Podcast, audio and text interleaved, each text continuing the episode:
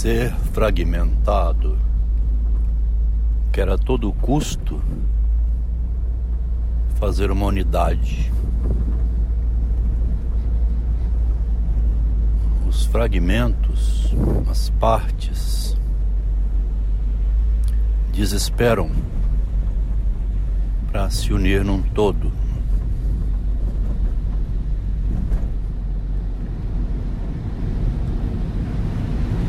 É uma luta interna permanente. Manter uma composição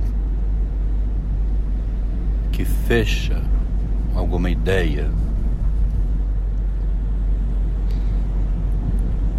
É bonito ver uma peça tocada ao piano, uma música, uma historinha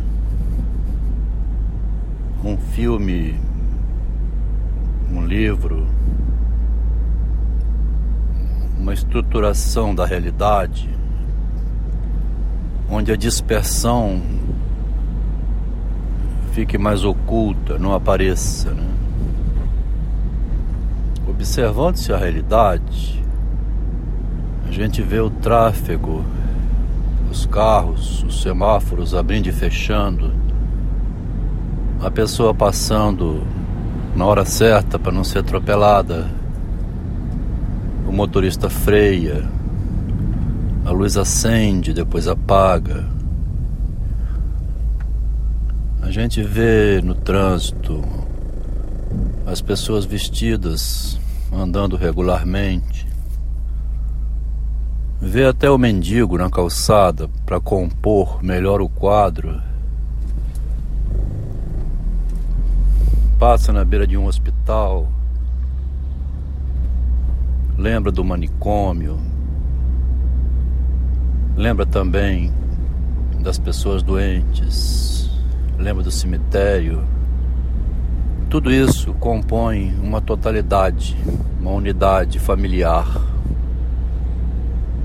da ideia de um todo integrado porque a gente vê nisso uma integração. É o ego que vê a integralidade. Esse sentido de realidade percebido de fora, na mente ou pelo olhar, pelo eu, é uma tendência espontânea, quase que espontânea, de perceber o todo, o unido a integralidade.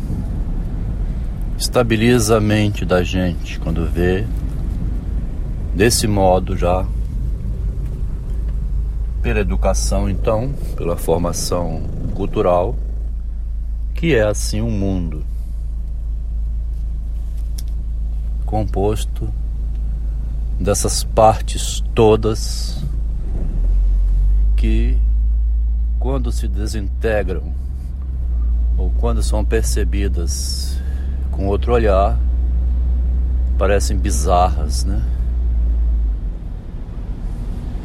O olhar do visitante no manicômio ou num filme da Nis da Silveira, em que tem um louco de cócoras expelindo as suas fezes, passando o dedo nas fezes como se fosse um pincel molhando na tinta e com esse dedo passando na parede e desenhando ali um quadro, é um pintor. É o Van Gogh, é o Picasso. São os pintores, né? Velázquez. O pintor trabalha dessa maneira, passando para um quadro uma imagem que vai saindo da mente dele, passando pela tinta e pelo pincel ou pelo dedo, ou pela merda e pela parede. O observador de fora pode observar o quadro dessa maneira. Nada impede que ele veja ali um quadro que faz parte do mundo.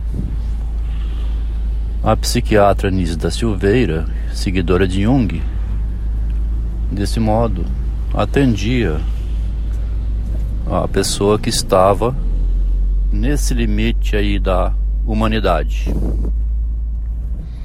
Ainda era um ser humano, ainda está tentando formar alguma coisa na parede, alguma ideia, retratando um quadro que está na mente dele, alguma coisa bizarra que incomoda qualquer espectador que não olhar com esses olhos. Um psiquiatra não aceitaria isso. A Nilza Silveira, no filme com a é, Pires, né? Glória Pires, precisou pedir alguns loucos para fazer o experimento dela. Porque eles já eram motivo de experimento através dos choques, da lobotomia, para tentar arrancar da mente deles, da cabeça, a pedra da loucura, né, de Jerônimo Bosch. Aquela pedra que tem na mente, a pedra da loucura, pode ser educada pela educação convencional, quem sabe, né? Quando a criança não aguenta e vaza, tem a Ritalina, o Sossega-Leão e tem as etapas seguintes que vão então deteriorando cada vez mais a mente da pessoa até que ela chegue no limite mínimo onde ele vai talvez, quem sabe, né, um dia, pior caso, a gente pode saber, virar como que um animal humano ainda, né? Um verdadeiro animal humano que retrata essa figura do homem de cócoras, fazendo cocô, passando o dedo nas fezes e pintando, fazendo um quadro na parede. Um belíssimo quadro de da Silveira, retratado num manicômio com a Glória Pires.